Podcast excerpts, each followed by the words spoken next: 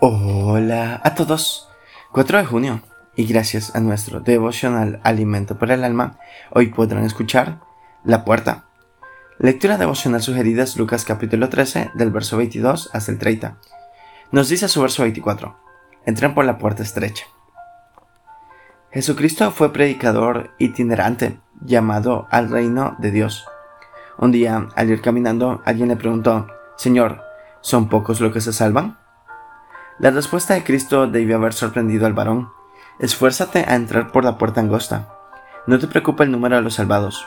Asegúrate que has entrado por la puerta correcta que lleva a la vida eterna, porque hay muchos que quieren entrar, pero no pueden por qué. No están tocando la puerta correcta que es Jesucristo. Él dijo en el Evangelio de Juan, yo soy la puerta. Pero hay otras vidas ilustres y famosas que parecen ser la puerta de la vida eterna, pero no lo son.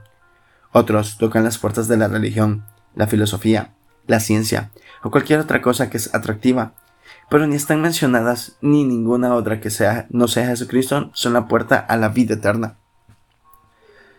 La puerta de salvación es Jesucristo. Hay que creer en Él. Es su sacrificio en la cruz y recibirle como Salvador, porque viene el día que la puerta se cerrará. Dios el Padre ha determinado el tiempo en que la puerta esté abierta y un día se cerrará y con ello la oportunidad de ser salvos de la condenación por el pecado.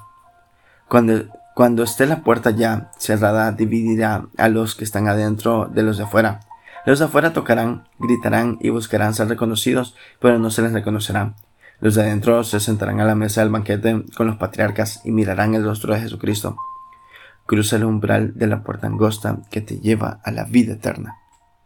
Devocional escrito por José Castro Ordaz, en México. Concédeme, Señor, entrar por tu puerta. Muchas gracias por escuchar.